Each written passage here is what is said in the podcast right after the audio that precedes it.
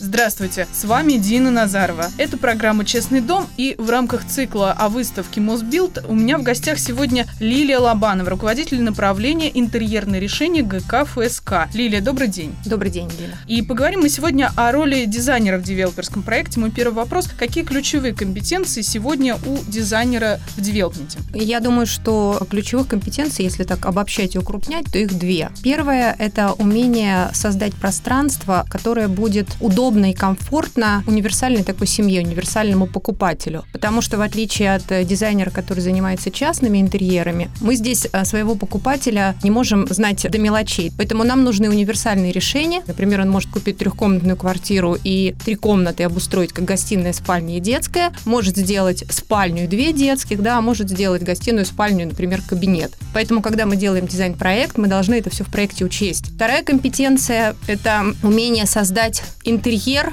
который будет отвечать вкусам большей части наших покупателей. Опять же, мы не знаем, какой стиль интерьера нравится покупателю. Поэтому мы создаем интерьер, который не перетягивает внимание на себя, не навязываем покупателю свои вкусы, а предлагаем, опять же, некое универсальное решение, которое служит фоном и которое, как краски на холст, можно накладывать остальные элементы декора, мебели и таким образом уже преобразовать пространство с учетом своего настроения, своих вкусовых предпочтений. А какие тренды в дизайне жилья в 2000 2020 году вы можете для себя отметить? В прошлом году Пантон объявил цветом наступившего года классический синий, поэтому, наверное, мы в интерьерах будем больше встречать синих цветов. А так или иначе, дизайн интерьера, он отражает э, настроение общества. Сейчас нас настигает урбанизация. Перманентный стресс нас преследует. Поэтому, когда мы попадаем в свою квартиру, нам, конечно, хочется укрыться от сложностей окружающей среды, хочется расслабиться, помечтать о природе. И вот почему в моду моду входят натуральные материалы. Это очень модно. Очень много зелени в интерьере.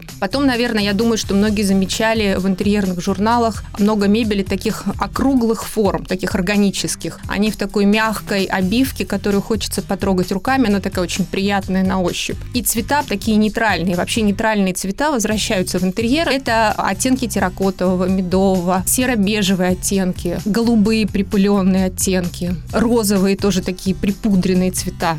Я бы назвала это такой стиль мягкий минимализм, потому что сейчас много декора в интерьере тоже выходит из моды. Моден минимализм, опять же, мы возвращаемся, если говорить о трендах и о настроениях общества, то мода на разумное потребление здесь берет верх. Лилия, спасибо вам за интервью, а в нашей следующей программе о выставке Мосбилд мы поговорим об окнах. А зарегистрироваться на выставку со скидкой можно на сайте mosbuild.com по промокоду «Эхо». С вами была Дина Назарова. Это была программа «Честный дом».